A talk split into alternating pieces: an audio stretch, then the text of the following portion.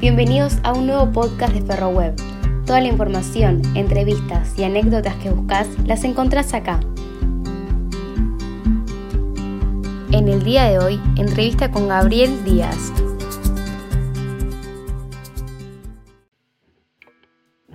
Llegó de la mano de Alejandro Orfila, jugó un muy buen torneo y rápidamente terminó siendo capitán del equipo en la temporada siguiente. Se fue por un año para tener una experiencia en la primera división y ahora vuelve con más ganas que nunca a, conformar parte del plantel de Jorge Cordon y vestir la camiseta de Ferro. Le doy la bienvenida a este nuevo podcast a Gabriel Díaz. Gaby, ¿cómo estás? Muy bienvenido. Hola Nico, ¿qué tal? ¿Cómo estás vos? Todo bien. Gaby, ¿cómo, cómo están llevando estos días? Me imagino que, ansioso eh, para ver cómo va a reanudarse, si se reanuda, si se da por finalizar la temporada, qué va a pasar con el fútbol argentino, ¿no? Sí, sí, me parece que ya pasé por, por todos los procesos. Eh, al principio, sé, un poquitito de tranquilidad y, creyendo que, iba a durar menos. Eh, bueno, estaba equivocadísimo y, y bueno, después la ansiedad eh, creo que a todos nos fue comiendo y, bueno, ahora también esperando, viste, viendo, intentando ver menos que antes las noticias y, de buscar todo ese tipo de, cosas para, para, no volverme loco y, bueno, esperando que, esté la señal para que podamos volver a presentarnos en el club. Le doy la bienvenida a Matías Gurman y a Matías Lulinski que van a estar con nosotros, Gaby. Eh, lo primero que te pregunto eh, es si ya te pusiste en comunicación, imagino que sí, con, Jorge. Sí, con Jorge yo más que nada hablé, eh, ni bien arrancó la cuarentena, que lo llamé para, para preguntarle qué opinaba él de, mi vuelta y, y contarle mis ganas de volver. Eh, después volví a hablar cuando, cuando ya eh, estaba casi, casi seguro que no se terminaba el torneo y eh, que no se volvía a jugar el torneo, perdón, en primera y, que, me tenía que presentar en Ferro y, bueno, hace poquitito con la, la, muerte de mi abuelo volví a hablar que él me llamó, así que esas fueron las charlas que tuve con él eh, las dos primeras de fútbol, la, última personal y, bueno, eh, esa fue la comunicación que tuve con Jorge. Eh, deportivamente es difícil charlar de algo por el momento, ¿no? Porque hay tanta incertidumbre que, es difícil proyectar. Sí, sí, sí, es complicado. me parece que, no sé, de a poquito igual se ve como, como una luz al final del túnel, ¿viste? Y, no sé, la ilusión que, vamos teniendo todos los que, podemos llegar a, jugar eh, es enorme y, todos nos estamos preparando para, la vuelta, ¿viste? Porque si no te, te echas a perder y, también das muchísima ventaja. Eh, siempre es echarle en, en, las noticias, más que nada, de la posible vuelta o. Eh, de que se estaría un poquitito más cerca de la vuelta, también te motiva un poco más a, entrenar solo y, nada, a, esperar a que, esto pase rápido para, para estar de la mejor manera y, en el club eh, entrenando con los compañeros. Gaby, te llevo directamente a, tu llegada al principio, allá por, por enero de 2018 a Ferro Vos venís de Chile por pedido de, Alejandro Orfila. ¿Con qué club te encontraste? Me encontré más o menos con lo que esperaba. Eh, con un club con mucha historia, eh, que estaba pasando un mal momento, eh, que, estaba pasando un mal momento futbolístico y, bueno, que había que, que ponerle, ponerle mucho laburo para, salir de, creo que estaba anteúltimo en ese momento, eh, para salir de esa situación. Me parece que ese, ese semestre se terminó bastante bien y, mucha ilusión para, el año siguiente, que, bueno, no, lo arrancamos eh, como esperaba. Gaby, da la sensación como que en ese torneo eh, Ferro se queda corto, de alguna manera no, logra volver eh, o entrar en zona de reducido o en zona de ascenso por un mal primer semestre, un muy mal primer semestre. ¿Vos crees que eso es de alguna manera la responsabilidad ese primer semestre o fue más que nada porque fue un torneo donde Ferro no tenía un objetivo claro y bueno, llegó, no sé si decir de casualidad, pero llegó sin tener el objetivo de llegar tan lejos como llegó o como, se, como pareció llegar en algún momento? Eh, a ver, a mí me parece que los dos torneos terminó pasando, terminó pasando lo mismo. Bueno, yo en el, semestre que llegué no sé el objetivo que se habían puesto los muchachos en el primer eh, semestre eh, y arrancando el año, pero imagino que, en Ferro los objetivos siempre tienen que ser el mismo, que es pelear el ascenso.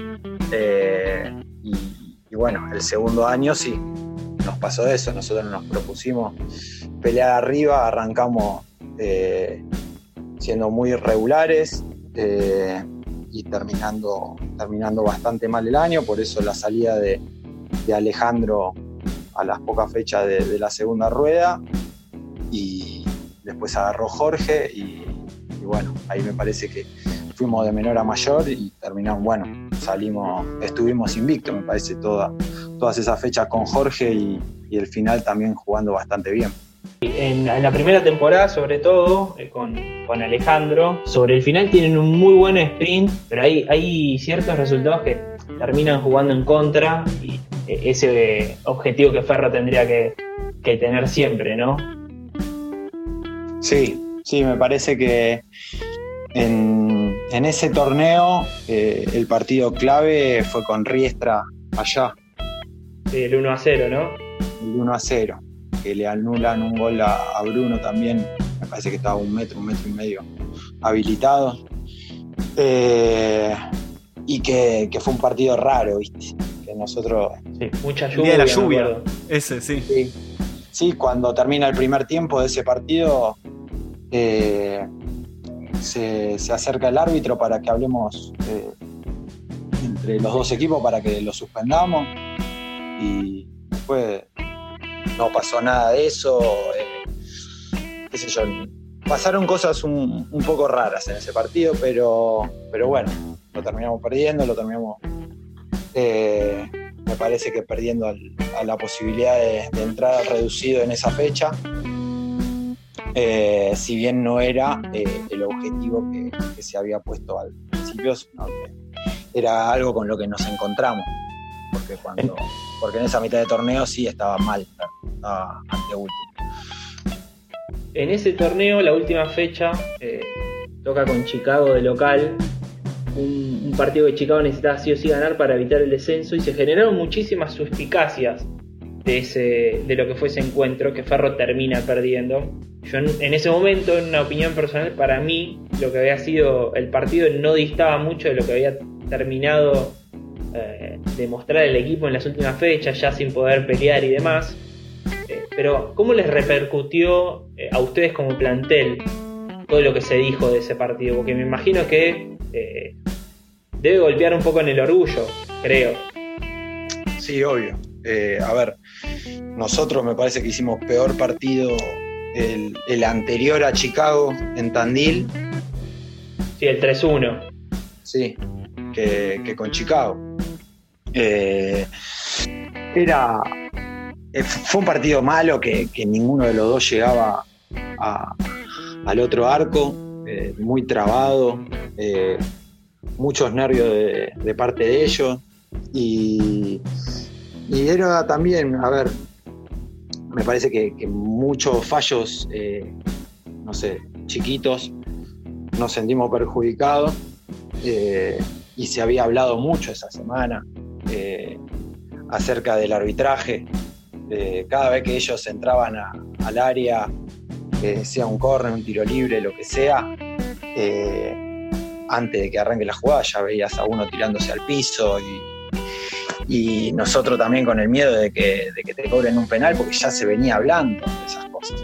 Eh, no pasó eso, pasó una jugada también de rebotes que le queda a, a en el final y, lo terminan ganando, pero, pero bueno, son esas cosas que también a las que estás expuesto, eh, que cuando, cuando venís mal y, otro está peleando algo importante y no como el descenso, ¿no? Eh, y las cosas no te salen, nadie va a hablar de cómo jugamos con, con Tandil, sino de cómo jugamos con Chicago, porque era un partido clave para ellos. Y mismo Gaby, creo que, no sé si es antes o después del gol, pero hay una jugada que le hacen penal, creo que a Barranco en ese mismo partido también.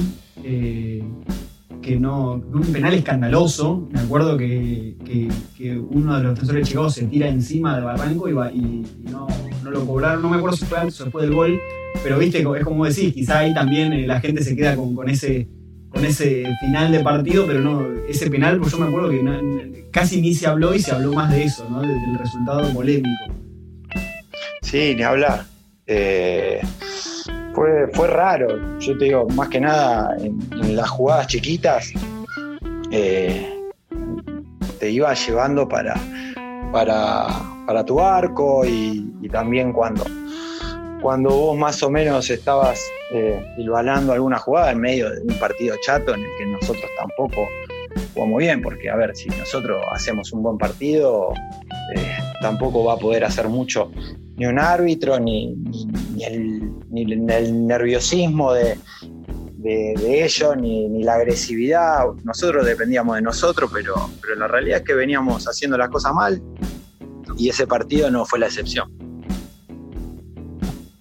Y en la temporada 2018-2019 con Orfila como entrenador, Ferro tuvo 16 partidos en los cuales perdió 9 encuentros. Después de la salida de Orfila en la fecha de 15-16, Ferro arranca esa racha invicta de 9 partidos que le permitió casi pelear reducido. ¿Por qué crees que el equipo le costó tanto ese torneo, al menos hasta la fecha en que Orfila era el entrenador? Eh, me parece que, que, a ver, al principio eh, tuvimos una primera mitad muy irregular, con varios partidos muy malos y algunos partidos muy buenos. Eh, y después también el jugador va perdiendo confianza cuando no empiezan a salir las cosas. Me parece que todos o la gran mayoría estábamos en un nivel bajo y eso hace que, que no, no, no logres eh, conformar eh, como equipo lo que estás buscando.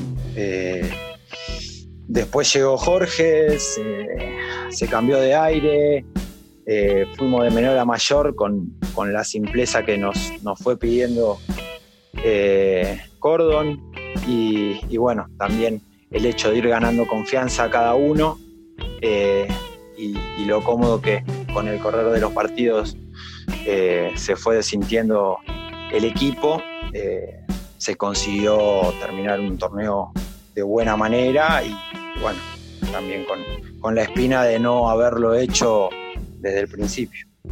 Gaby, me, anteriormente me comparabas las dos temporadas, eh, la, de tu llegada, que bueno, fue el primer semestre con Radael y después con Orfila, y después la que fue el primer semestre con Orfila y cerró con Cordon en el banco. Eh, en la primera temporada, la 2017-2018, eh, se empezaba a hablar de que, bueno, si Ferro se complicaba mucho, o sea, de verdad, eh, podía tener problemas de descenso. En esta temporada, al menos sobre la salida de Orfila cerca de febrero, se, empezaba a hablar en serio de que Ferro podía estar complicado con el descenso. De hecho, cuando llega, llega todos los que nos preguntábamos nosotros era, bueno, hay que hacer esfuerzo para salvar, eh, salvarse del descenso. De hecho, era la última temporada con promedios, me acuerdo. Entonces era como eh, era esto de salvarse del descenso. Más allá de, lo que sabemos de que Cordon cuando llega produce un cambio radical en el vestuario y que hay un cambio tanto de juego como de, de estado anímico del plantel. Ustedes, que sobre todo vos, eh, y me, acuerdo también de Walter Buse, eh, eran la voz eh, más experimentada del plantel. ¿Qué cambio hicieron ustedes desde lo anímico para que se produzca ese cambio tan grande en, esas fechas que faltaban? a ver, nosotros en todo momento, tanto en, ese semestre que decís con, con Orfila, como, como cuando llega Jorge. Eh, sabíamos lo que nos estábamos jugando. Eh, habíamos hablado varias veces eh, buscando soluciones nosotros dentro del grupo y, siempre con, con, la intención de poder salir a flote. el cambio me parece que se fue notando y, nosotros también nos fuimos contagiando entre nosotros mismos, cada uno desde su lugar, sabiendo el, lugar que ocupa cada uno en un grupo y, en el plantel.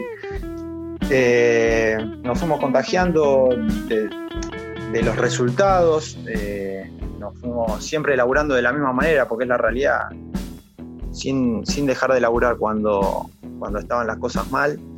Pero bueno, cuando se te empiezan a dar las cosas, ya no sé, llega Jorge y el primer partido lo empatamos, no lo empata sobre la hora, creo, Instituto. Sí, Temperley. Temperley 2 a 2 allá. No, pero el primero fue con Instituto. acá. instituto acá, es verdad. Es verdad. Claro, y después no pasa lo mismo con Temperley allá. Pero ya eh, fueron dos partidos que, que volvimos a sumar. Y, y después ya empezamos con, las victorias. Y fue, fue ir a, paso lento pero firme y, eso también te da confianza, te da seguridad y, empezó a haber otro clima, otro clima de laburo, no por, culpa de Alejandro antes, sino que, a ver, la culpa era nuestra que nos estaban dando los resultados, pero ya cuando llega un resultado bueno, eh, la semana es otra, se disfruta de otra manera y, bueno, eh, fue llevando eh, a, dar pasos y pasos para adelante y a, terminar bien ese torneo. Hace que la, frase el fútbol es un estado de ánimo eh, se vuelva cada vez más real, ¿no? Sí, sí, ni hablar. La, verdad que sí, me parece que tanto en conjunto como, como individualmente. Eh, es clave, es clave estar fuerte de la cabeza para cuando las cosas no se dan y, y siempre seguir laburando de la misma manera o cada vez mejor. Eh, saber que siempre tenés que, ir aprendiendo y ir mejorando, pero, pero que la cabeza es importantísima. Cuando también, cuando estás contento, eh, todo se hace mucho más fácil. De hecho, ustedes el último, ya las últimas fechas llegan con, las chances reales de pelear por un lugar en reducido. Era difícil porque en el camino estaba Sarmiento en Junín, un Sarmiento, que, peleaba eh, en lo más alto. Y ustedes jugaron un, muy buen partido, que terminan empatando y no pudiendo ganar por muy poco. Sí, sí. Sí, eh, a ver, me parece que, que no se nos termina dando la entrada al reducido eh, por el partido que pierde sobre la hora Chicago con Bron de Adrogué. Claro. Eh, a ver, se tenían que dar varios resultados y era difícil, pero se venían dando y se daban todos. Eh, bueno, lo dio vuelta Bron de Adrogué y bueno, nos dejó fuera. ¿Qué sintieron en ese momento el gol de Brandon Roy faltando un minuto para que termine el partido justamente. ¿Cómo sintieron luego de haber tenido una racha positiva de varios partidos y soñar con entrar reducido? ¿Cómo vivieron ustedes ese momento de quedar afuera por tan poco tiempo? A ver, sabíamos que era difícil de antemano y lo ideal no es llegar dependiendo de los demás. Eh, lo ideal hubiese sido, no sé, ganar en, Junín o, ganar con Quilmes, me parece que empatamos. Eh, y no depender de, tantos resultados, porque la verdad que eran, no sé, cuatro resultados creo que se tenían que dar, pero, pero bueno, llegaste a, la instancia que se dan los primeros tres y, el último se empieza a dar y, en el final lo dan vuelta. Eh, yo me acuerdo que estaba en mi casa y con una bronca terrible, pero, pero bueno, son es parte de la regla del juego cuando dependes de otros. Después, al poco tiempo de haber llegado a Ferro, te dieron la cinta de capitán. ¿Qué sentiste, cómo viviste esa responsabilidad teniendo tan pocos partidos en la primera de Ferro y estando también Maxi Velázquez en el plantel y todo el mundo podía llegar a pensar que por su experiencia él podría haber tenido la cinta de capitán? lo tomé con, mucha felicidad, con responsabilidad, eh, sabiendo que, si ya estaba un 100% comprometido tenía que, hacerlo el doble.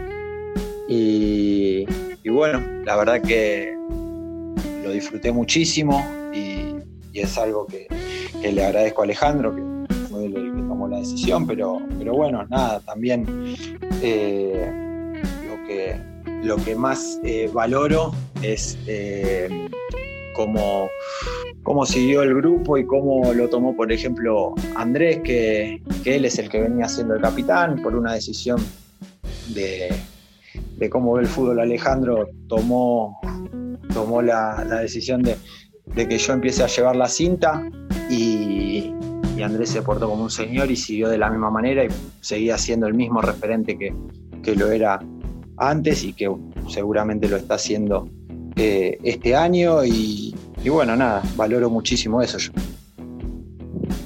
Gaby, metiste una cantidad de goles eh, increíblemente grandes para ser defensor central. Me acuerdo el partido con All Boys en Floresta, que era tu debut en Ferro, y me acuerdo que había un tiro libre cerca del área y estaba parado Torres al lado de la pelota y te paraste vos, tomaste carrera y yo dije, uy, este central que trajimos hace nada va a patear el tiro libre y la terminaste colgando de un ángulo.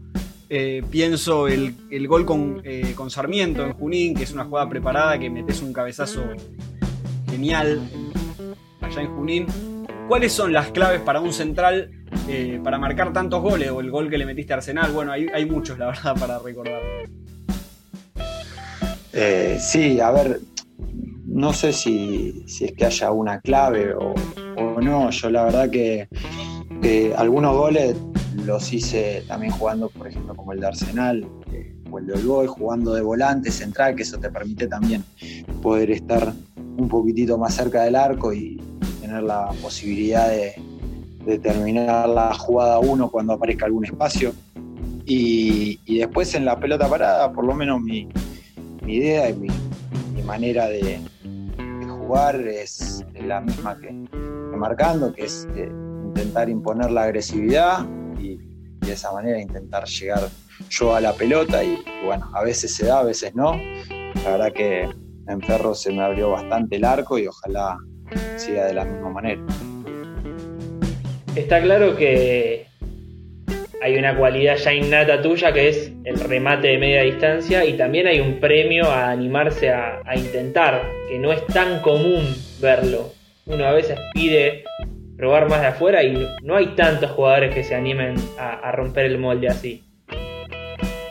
Sí, yo creo que es más eso, lo, el, premio a, intentar cada vez que pueda patear el arco y, bueno, algunas veces toca que entre, otras no. Algunas veces vas a terminar pasando vergüenza porque se puede ir arriba de la tribuna. Pero bueno, eh, está entre la posibilidad y siempre hay que intentarlo yo siempre me tengo fe en, todo lo que hago, así que eh, es algo que me gusta. Además, me parece que, una de las cosas más lindas del fútbol es poder convertir un gol. Así que tener esa posibilidad eh, es lindo, así que hay que buscarlo eh, constantemente. Gaby, terminás el torneo ya con, con Jorge Cordon como entrenador, siendo un jugador importante, clave en la defensa. Eh, llega la pretemporada y te nace el deseo de ir a primera, te nace primero la posibilidad de a, partir de eso el deseo. Eh, ¿Cómo se termina dando esa salida a patronato? Más allá de que renovás contrato y seguís vinculado al club. Eh, así más o menos como vos lo decís, la verdad que como, lo expliqué algunas veces, es algo que, yo había soñado siempre, en Argentina no se me había dado y es una posibilidad que, apareció, eh, me, llamó, me llamó el técnico eh, y, bueno, ni bien pasó eso, hablé con Jorge, eh, le conté esa posibilidad y, y bueno, de a poquito después fui hablando con, los dirigentes, terminamos arreglando en estirar el contrato y, ya tener la posibilidad de volver, de que haya un préstamo. Eh, Así que nada, yo le, estoy muy agradecido al club. Eh, y ahora, mm, volviendo a Ferro, la verdad que estoy muy, muy feliz. Eh, es algo que, extrañé y, que, tener la posibilidad de volver a, un lugar en donde tenés, a, donde querés estar, no es fácil y es por lo que estoy tan agradecido. Gaby, hablando de frases hechas, estuvimos eh, tocando varias, se dice, hay una muy común en el fútbol argentino que es el jugador que conoce la primera división, por más eh, mala experiencia que tenga, no quiere bajar nunca. ¿Qué, te genera esa frase? ¿Crees que es cierta en esta experiencia corta al fin que tuviste en patronato, pero, pero que la tuviste? A ver, eh, sí, me parece que, que cualquiera prefiere eh, estar en una primera división que, en una segunda división. Eh, pero la realidad que, que también eh, hay, nombres propios ahí y, bueno, yo ya cumplí mi sueño y la realidad es que prefiero estar en Ferro y, pelear el, ascenso, ayudar desde donde me toque a estar en otro lado. Estoy muy contento donde estoy, no es que ya me, desesperaba por quedarme o lo que sea. Estoy muy contento y, por eso, como les decía, agradezco mucho la posibilidad de, volver al lugar en donde quiero estar. Gaby, para cerrar tengo dos. Con la primera, eh, haciendo referencia a esto de, tu etapa en la primera división, ¿qué te dejó como jugador esta experiencia ahí en Patronato, eh, en la primera división del fútbol argentino? Eh, nada, fue algo, algo lindo, fue un, eh, pasamos un, torneo irregular también nosotros, eh, donde no se pudo finalizar el año.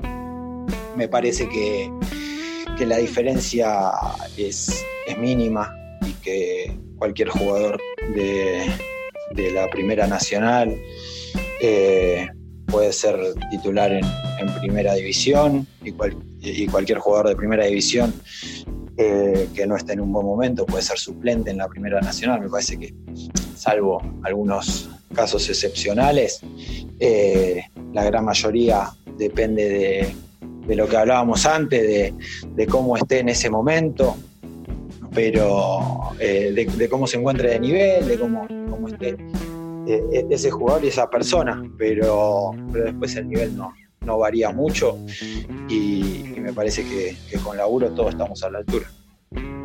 Y la última vez que te hago es, el paso por Ferro tuyo fue por demás positivo, eh, más allá de cómo le fue después colectivamente al equipo.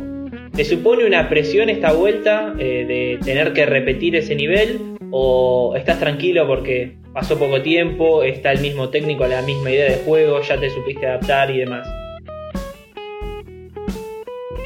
No, a ver, yo tengo la misma presión que, tengo siempre, que es la de, intentar yo mejorar y, estar a la altura siempre de, lo que requiere el equipo de turno.